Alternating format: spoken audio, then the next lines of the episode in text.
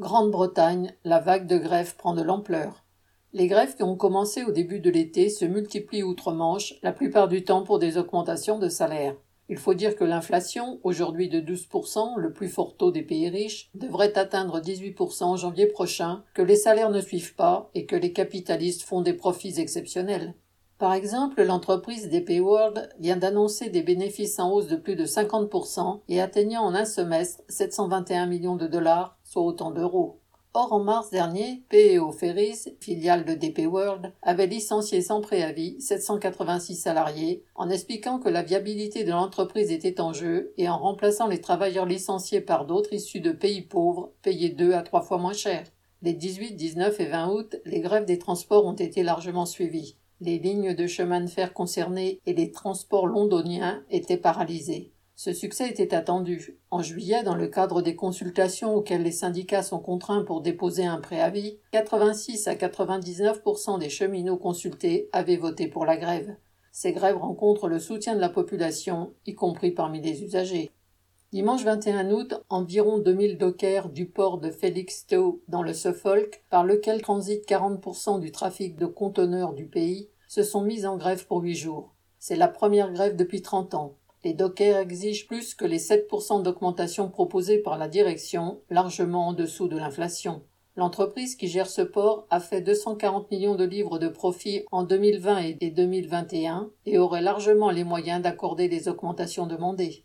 72% des postiers ont participé à la consultation organisée par leur syndicat et 99% des votants se sont prononcés pour la grève qui commencera les 28 et 31 août. À Édimbourg, les éboueurs sont en grève depuis une semaine. Les travailleurs du NHS, le système national de santé, des collectivités locales et de l'éducation sont également en train de voter sur une grève pour septembre. Même les avocats pénalistes d'Angleterre et du Pays de Galles, qui réclamaient une augmentation de 25% de la rémunération de l'aide légale versée aux avocats commis d'office, ont voté une grève illimitée à partir du 5 septembre. Ces différentes grèves sont organisées sans coordination et de façon bureaucratique, ce qui les prive d'une force qui poserait d'autres problèmes au gouvernement et au patronat. Dans les chemins de fer, par exemple, les trois syndicats posent des préavis à des dates différentes. Un des arguments est que cela multiplie les jours où le trafic est perturbé, à moindre frais pour les grévistes. Mais en réalité, cette dispersion freine la dynamique du mouvement en cours.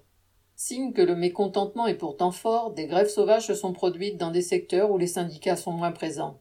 Chez Amazon, des salariés ont cessé le travail, refusant l'augmentation de 35 pence de l'heure, 70 euros par mois, proposée par la direction, alors que l'entreprise vient de faire 20 milliards de livres, 24 milliards d'euros, de chiffre d'affaires au Royaume-Uni en un semestre.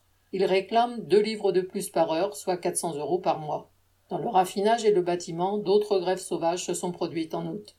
Le gouvernement est aux abonnés absents, et le premier ministre démissionnaire, Boris Johnson, est en vacances en Grèce. Mais Liz Truss, candidate à la direction du Parti conservateur et qui espère donc devenir première ministre le 5 septembre, singeant son idole Margaret Thatcher, annonce qu'elle s'attaquera aux syndicalistes qui prennent le pays en otage.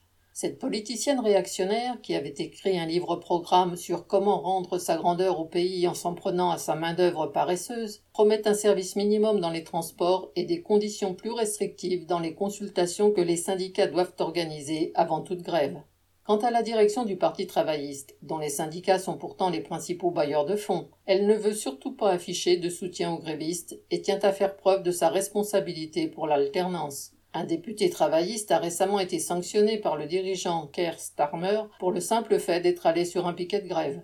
Pour que les travailleurs britanniques imposent leur droit à une vie digne, espérons que cette vague de grève prenne encore de l'ampleur et que les grévistes ne se laissent ni impressionner par le zèle du gouvernement à l'égard des capitalistes, ni abusés par leurs faux amis travaillistes.